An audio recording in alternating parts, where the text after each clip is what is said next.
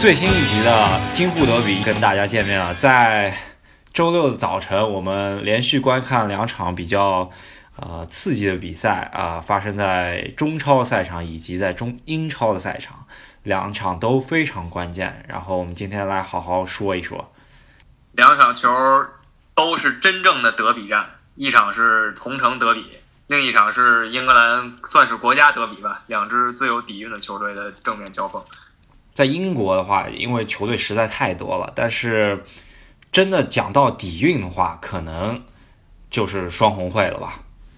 嗯，肯定是。首先，在英国呃顶级联赛冠军，虽然利物浦已经二十多年没拿过了，但是欧冠冠军有五个，曼联呢顶级联赛冠军最多，也有两个欧冠。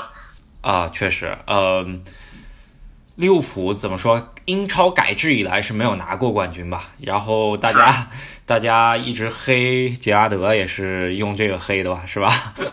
啊，没错，这个也是杰拉德永远痛，因为一四年几乎就拿到了，结果最后大家也都知道怎么这发生了什么，就不再赘述了。对，这确实是利物浦靠谱心中的永远的痛吧？只能说最起码是这十几年来那个球迷心中永远的痛，这是肯定的。啊，呃，记得双红会在历史上印象比较深的，可能也就是呃利物浦客场吧，客场对曼联，然后呃托雷斯还在利物浦，杰拉德进球亲吻摄像摄像头，那个赛季也是利物浦特别接近，就是追追赶曼联吧，我记得也是。嗯，而且你刚才说近两年，其实也不不近了啊，这是零九年的事儿了。你想想，哦确实过去整整九年了，就时间过得非常快。哦，四比一那场，对，而且是逆转，是 C 罗先进了一个点球，然后利物浦反攻了四个。那个时候托雷斯的水平也应该是已经下降了，已经也不算是完全巅峰了，就是说已经感觉大伤过。他在利物浦第一个赛季是绝对巅峰，第二个赛季贝尼特斯因为锋线上其实那个位置就他一个人，然后经常让他伤还有完没有完全痊愈的时候就上场，有时候打封闭上，然后所以就状态就逐渐下滑。托雷斯也曾经是我心中的偶像了，只能说，确实厉害，确实厉害。对切尔西在利物浦的时候对对阵切尔西，嗯，场场进球，然后就给他买过来，然后就萎了，是吧？对，谁进我球我买谁。对当时切尔西有财大气粗，就是这个政策。对，那怎么说吧？对双红会近年来的话，感觉特别火爆的比赛不多吧？我记得，呃，印象中还有就是谢尔维指着福格呃被罚下之后指着福格森骂的镜头，我印象也是这个差不多得四五四五年之内的事儿了吧？那也是，其实也不也挺久了，好像是一二年，我觉我记记记忆中是一二年，因为罗屌那时候刚刚来利物浦，对，那时候呃利物浦的阵容还算呃是近年来比较差的阵容了。相当差。你现在看看这阵容，我怀疑连当时那些球员连大名单都不一定能进吧，就说搁现在。在这之前，呃，双红会进球数最多，我不知道没有统计啊，但是我印象中杰拉德还算是进球比较多的一个球员了。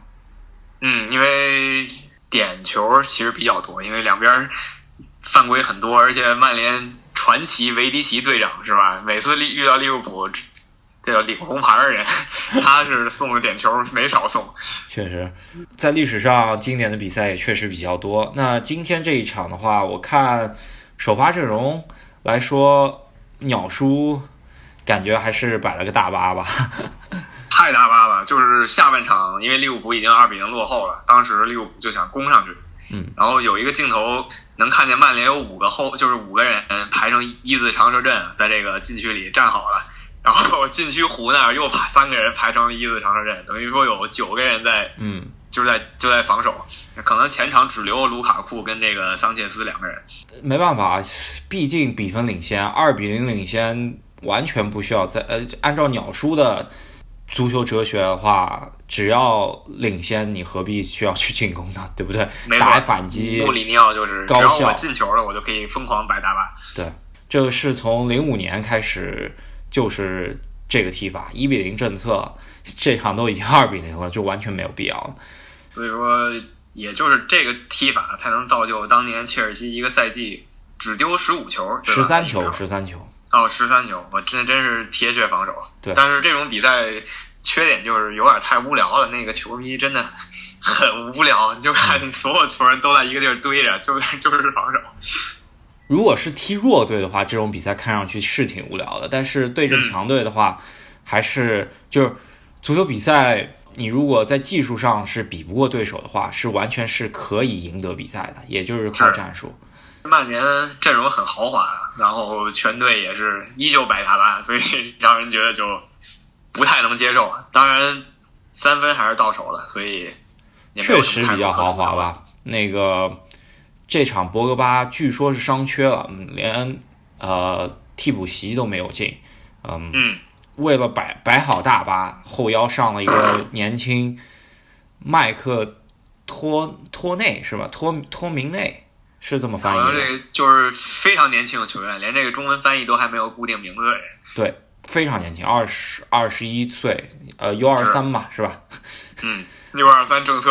对，U 二三利物利物浦 U 二三就是这个右后卫阿诺德。阿诺德，这这个小将也是从上赛季后半段开始慢慢打上主力是，他其实实力还是不错的，但是因为克莱因伤的太严重了，所以只能一直让他上，感觉有点儿没办法的办法。所以今天他发挥其实不好，然后漏了也挺多的。这今天呃在发挥上面看的比较能够看出来水平不怎么样的就是洛夫伦了。我觉得在洛夫伦呃这个球员加盟利物浦之后，呃有特别高光的时候，就是他可能在进攻端还算有一些做的对于角角球啊战术上面，因为高高大嘛。但是在防守上面，我觉得他属于是一个半漏勺吧。我觉得做铁打主力可能还是不行，嗯当个轮半主力或者轮换主力还是可以的。然后尤其是今天这场，感觉被卢卢卡库都能把他爆，我有点意外。卢卡库其实挺伟的，最近对卢卡库的，而且在大赛中间好像只对切尔西进过球。好像真是对。然后今天这场，卢卡库当了支点的作用，就是德赫亚一个大脚，然后他点一下传给这个拉什福德。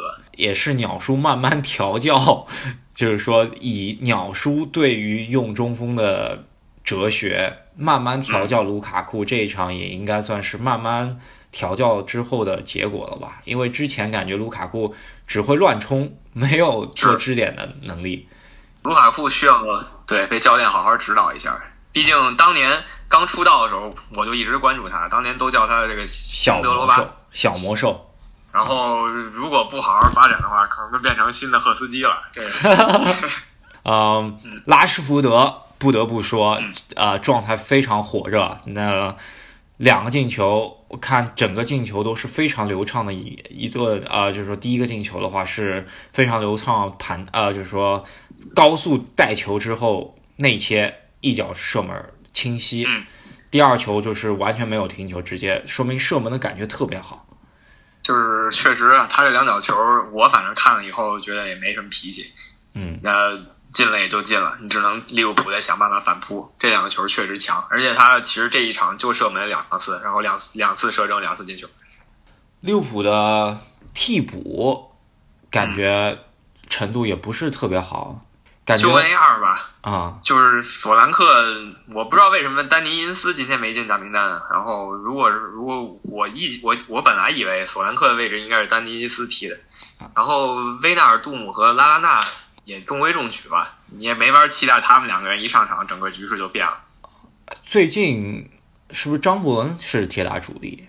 是张伯伦最近发挥很好，但是这一场不太行，感觉又又有点犯毛病，又是又是犯这种脖子以下世界级的毛病，对，不动脑子就硬一一生往前冲，周中的欧冠感觉没把状态调出来的感觉。是感觉有点玩飘了啊！周中欧冠玩的太高兴了，跟波尔图两边你来我往，高高兴兴的，结果到了这场把状态给玩丢了，可能是。可能双红会在利物浦和曼联看来，这场球并不是一场最比较简单的比赛了，是吧？应该嗯，是怎么六六分球吧？只只能说在这尤其是两边在这场比赛之前排名是咬着的，然后这一场利物浦输了就被拉开了一点。嗯，曼联方面的话，我觉得派利是一个话题吧。今天 那个乌乌龙是真神啊，他这乌龙。如果把他这身衣服换成今天利物浦这白衣服的话，这球能进赛季十佳球，肯定没。对，这脚后跟神球，脚后跟停球蹭。是啊，然后角度打的真刁，你真 无法想象这种这种这种操作。连赫德赫亚都没有办法了，这球是可惜就是打打错门了，这要打打正了，真是太厉害了。啊，这样子状态的话，曼联带到欧冠赛场，不知道在主场能够。对塞维利亚应该，我觉得拿下应该问题不大，看着这状态，嗯，因为塞维利亚的攻击力，客观说肯定没利物浦强。然后曼联这个大巴一守起来，利物浦今天一点攻击办法也没有，就连外援外围远射的机会其实都不多。塞维利亚肯定吃力，估计就是可能曼联就又估计一比零就把他淘汰了。嗯嗯，利物浦的话。呃，下一场形势也是不是特别好了，现在是吧？争四是，争四跟热刺咬着了。之前是跟曼联争二，现在是跟热刺争三啊。还有车子今天也赢了，今天对，好不容易逐渐回升状态，好不容易赢一场，真的 哇！真是之前感觉一直在输啊，切尔西就一下就掉队了。就本来是跟曼联争二嘛，这个赛季本来就是英超，呃，大家争二，对吧？就嗯。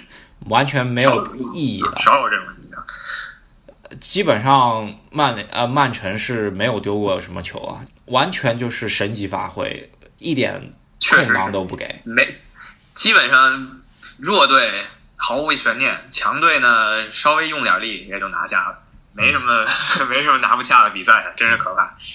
确实啊，英超我们就先说到这里啊，来说一说。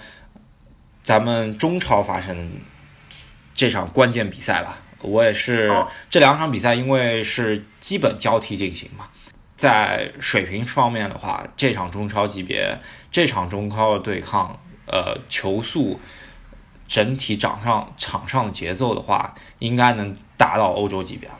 确实，就是尤其是这个攻防转换，然后你来我往打的，真是节奏非常快。很难想象这是咱们中国国内的比赛。首先说一下两队的近况分析吧。呃，申花是赛季五场比赛都没有赢，呃，这是第五场了，就是说，嗯，一直在平局。一，对，呃，吴金贵的话，我觉得运气也是稍差，因为伤兵实在太多了。在前场的话，大腿曹云定伤，嗯，是马丁斯也不是。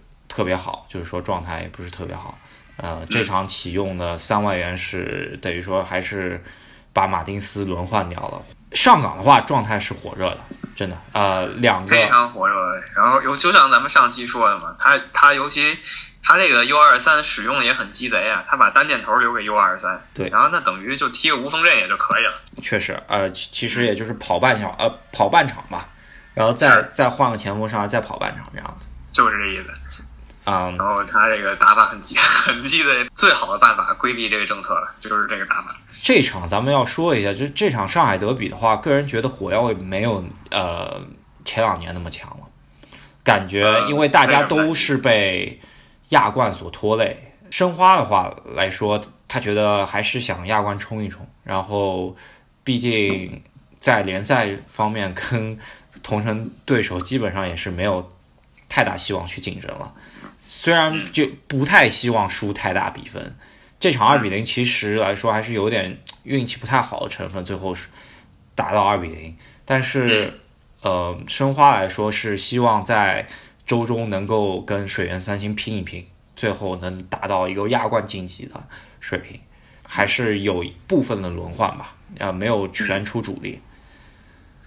是因为德比这种比赛，其实就算你全主力上了，有很多意外因素。因为德比其实不是很靠这个绝对实力的，所以说上个轮换可以理解。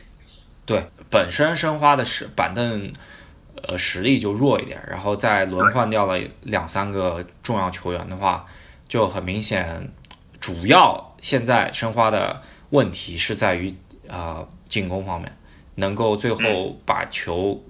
完结终结怎么说？把球能够把球送进球门的这一下，现在没有一个阵营中锋，就是还是我们第一期所说的登巴巴这个问题，最后没有留下来，我觉得是非常可惜的。如果有他的话，不不敢说每场都能赢吧，但是局面不会很被动，因为他在中超黑又硬，绝对好使，这个是万年不变的金律。对，主要他是大伤过后还是有忌惮，觉得可能踢不了踢不了九十分钟，看看吧。他现在在土超场上也都有首发踢，呃，夏天世界杯后可能会拿回来用，因为申花是跟他有那个优先续续约权的。是对啊，这场四幺四幺其实申花的阵型，首发中卫搭档变成了利鹏和艾迪，对，左边左边荣浩，右边李运秋是也是上港青训嘛，呃，东亚青训从北京租来的啊，单后腰秦升这场，不并不是瓜林和秦升是双后腰，瓜林还呃进攻方面担任更多的职责，前场的话三人摆开，呃罗梅罗是打了一个前场自由人，然后莫雷诺打了个中锋这场，啊，这场的话上来机会还是很多的，在反击中间，嗯是其实上半场的话，申花机会比上港机会多一些，我觉得，特别是在战术执行的非常得当的情况下，中场拦截下来以后往边上走，然后再回给呃等于说直接大脚给莫雷诺，嗯，莫雷诺其实觉得上半场有好多机会都是有点急的，起码我记得有罗梅罗和诺梅 诺雷诺，什么绕口？对，确实有点绕绕口，呃，有三次在四十米开外就射门了，就感觉是为了呃，因为看到严俊凌站位靠前，呃，扑过来了，对，想吊他一个，想吊一个，但感觉你起码这三次机会如果好好打的话，没准能造成一次比较有威胁的进攻，对吧？是，确实有些可有些可惜啊，在上半场的时候，呃，丢球前莫雷诺冲入禁区，然后拿左脚推远角的那个动作，我觉得有点像当年的齐拉德。哇，那个是我后来看了看集锦，是有这个。呃，可惜可惜，严俊林肯定是研究过莫雷诺射门的判断方向了吧？嗯，能够及时的扑出远角的球，呃，我敢说。一个守门员也是占了两队实力上面占到大半的因素吧。李帅这场伤了，上的是邱呃邱胜炯，可以说两个进球确实打的 也你也不能说非常刁钻吧，也不是球速特别快。就我觉得如果严俊凌站在申花的球门面前的话，这两个球有可能是会起码扑掉一个的。可能霍尔克那个。也许能扑掉啊，因为库尔克是有一停，然后有有有要准备的时间。如果守门员可能有一个判断的时间的话，就能就能扑掉。对，嗯，你我觉得吕文君下半场进的那个推射确实很潇洒，可是推的一个远角和莫雷诺上半场推的那个远角角度上来说是差不多的。然后严俊林就守住了，然后邱胜炯就没守住。对，邱胜炯毕竟年龄大了，不好这么说。我觉得呃，严俊林这个没办法，因为人家毕竟是国家队一号守门员，现在是呃，在国内赛场上也是就是一流的水平。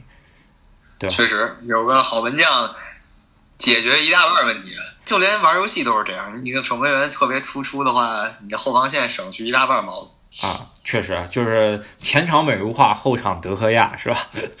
就足够了，真的，真的足够。还有就是上上海上港这个赛季真的反击实在太犀利了，呃，两个两个丢球，申花都是被反击进球。其实到后面吴吴金贵指导他也是没有执行大巴的打法，最后还是压出去了，压出去之后被反击，已经落后了，没办法，只能。上对第二球很明显就是压出去之后被反击了。上海上港这个反击的水平实在是，我我觉得达到欧洲级别了，就是说太快。首先请的两个外援霍尔克跟奥斯卡，人本来也是欧洲级别。吴磊呢是中国前场最强的球员，没有什么意义啊。对啊，吴磊年年都都是出国踢球是吧？射手榜，你看你看射手榜所有人全是老外。就吴磊一个中文，你感觉可能是吴磊在踢外国联赛？确实，呃，没仔细看的话就是这样。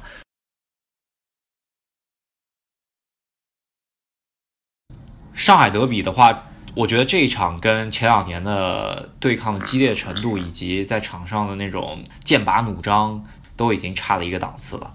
你想想看，前两年的上海德比发生了什么？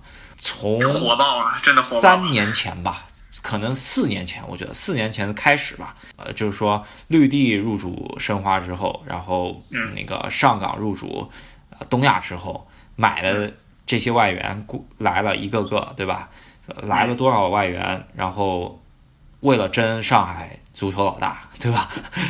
真是真是，我有一瞬间就感觉这几年前，感觉在看这个格拉斯哥流浪者跟凯尔特人的感觉太火了，就是真的冲突不断，恨不得两边就把对方吃了那感觉。确实是谁也不服谁，这么多的投入，球迷也是等于说，我觉得也也也有上海本地的一些地域歧视问题，以及。呃，各种各方面社会现象问题，然后加入到这种足球文化里头，啊，导致你可以每场对决之前，上海地铁站里面都能打仗打架，然后这就是这才是真正的德比，不打架握手那就肯定不叫德比。我觉得中国中超这赛季有四场德比吧，这我可以称得上德比的话，也就上海德比了。两个对手起码水平相当，以及确实是没有那么多好的关系。其他三场的德比，一要不就是北京这样水平不一样，要不就是呃广州这样支持者差距比较大。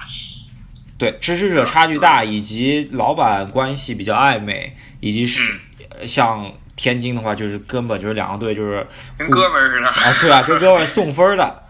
对吧？就是，这就没法说说起球来，太铁了啊！回顾了一下吧，前两年比较刺激的比赛，我记得印象中间有有一场是呃世界波局吧，我记得有一次有一次世界波局对撩对撩世界波，对吧？呃，好像是三比三，这是在足协杯中间，我记得最后是踢到点球，就感觉 防守已经弃了。就比谁能进。嗯，莫雷诺倒钩，我记得阿萨莫阿吉安来了一个凌空的那种呃俯冲式的头球，然后各种无解进球吧，是对吧？那个我记得还有王晕还禁区外掉了一脚，三比三这种孔卡。对，那场确实达到，我觉得 应该是。中国足球最高水平，就是说没有之一了。我觉得这如果排前十的话，进前五，我觉得激烈程度是。然后这场算一个，对，可能上上周那个恒大跟富力那场，就那种感觉吧。对，两边真的是打疯了，防守已经不顾了，就比谁能进。对，就有呃，怎么说，有点像周中呃欧冠。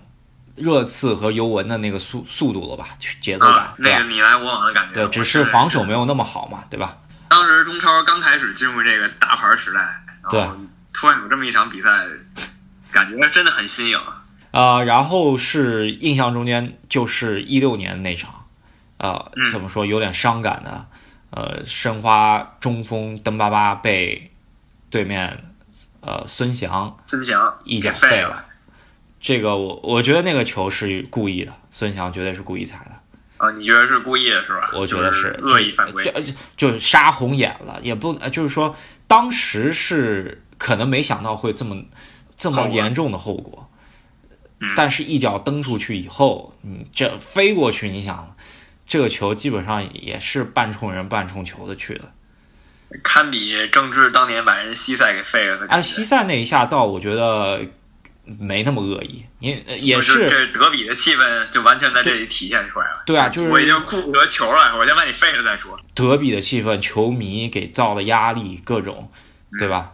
不得不，只要飞身出去那一下，这一下完了之后，呃，邓巴巴等于说半赛季就进十五球的这样一个好中锋，以及人品这么好的一个前锋，就跟申花两年就也没有回来。不知道未来是怎么回事，对吧？非常可惜。然后这之后，我觉得德比的气氛就有所降低，直到上赛季，上赛季，上赛季因为是要直接争冠军，所以这是另一个完全不一样的意义。足协杯决赛两队相遇，这是没办法，因为两队是直接竞争对手。然后我觉得吴金贵从赛季中还剩十场左右的比赛就已经 就全放，就联赛全放了，就就为准备就赌最后这个杯赛了，也算是有点像去年穆里尼奥赌联盟杯那种魄力。对，孤注一掷。那没有办法，申花也没有任何别的东西可以争了，是吧？是是，如果上赛季联赛就无欲无求了。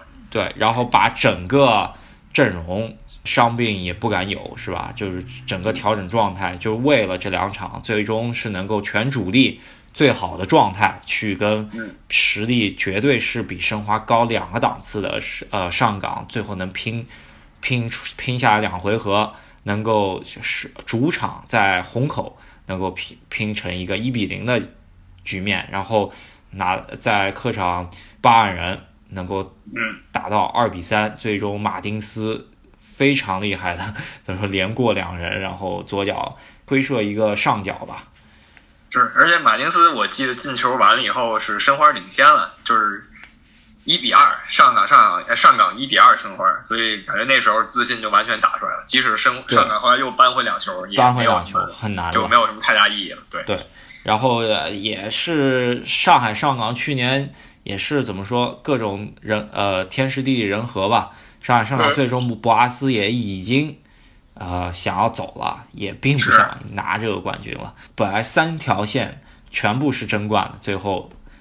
全部就 三亚是吧？三亚也不是三亚，亚冠亚冠是亚东亚区域的亚军，国内是双线亚军，而且其实发挥的很好，他的亚冠和足协杯都淘汰了广州恒大。对，就是说对恒大的王朝应该是去年是最大一个挑战吧？我觉得是，就算是把这恒大王朝的地基给撼动了，今年推倒不推倒就看这赛季，就看这赛季了。我觉得这赛季上海上港这个教练。跟博阿斯比起来，首先赛场外各种事情特别少，起码，嗯，对，呃不不像博阿斯刺刺头，对吧？然后是呃各种干扰因素太多，导致上赛季这么好的一个阵容居然没有夺呃没有拿到任何冠军，嗯，这个这个赛季呃非常明显的体现到，你要场上。没有太多冲突，唯一印象比较深的就是，呃，可能禁区内，呃，胡尔克踩了一下埃迪，啊，是奥斯卡踩一下埃迪，然后胡尔克上去争了，然后还有琴声，你知道，琴声永远是出，永永远是出现在这种场合，永远会出现，对吧？大恶人永远不会，没有没有，关键是人家有语言天赋，能够跟那个胡尔克谈笑风生，可以跟那个捷克的主裁判谈笑风生。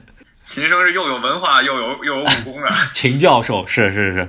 然后在胡尔克拿呃拿到队长袖标之后，确实也是收敛很多。整个呃中超上面，我觉得这赛季志在必得了。我还是刚才说的，这赛季就是推倒恒大的绝佳机会，因为这赛季没推倒恒大，下赛季可能卷土重来，这就另说了。嗯，对，这赛季。这个教练我还是相对看好，但是有一个问题，呃，上海上港现在急需要解决的还是 U 二三，现在只只上一个，然后而且都是在呃领先之后，最后换上去两个，然后就比较垃圾换人了。如果上海上港逆风的话，他们没有那么多调整换人的机会的话，对，这我觉得是一个对于对就是说跟直接竞争对手恒大来说。是一个弱势，因为上 U 二三是为了满足要求，而不是真正做调整。也就是说，你首发那套阵容是被削弱了的。其实，对啊，这呃，今天还是要讲一讲咱们上集吹的上呃第二集吹的那个是呃 U 二三拖延政策，居然可以使用了。对啊，对啊，八十分钟我看那个。上港开始在角旗护球了，已经，可能是真有可能是说，好像感觉是在使用这个战术了，然后赶紧吴金贵、吴指导赶紧换了两个人，同时上八十五分钟同时上场，赶紧，要不然再护就护死了。对。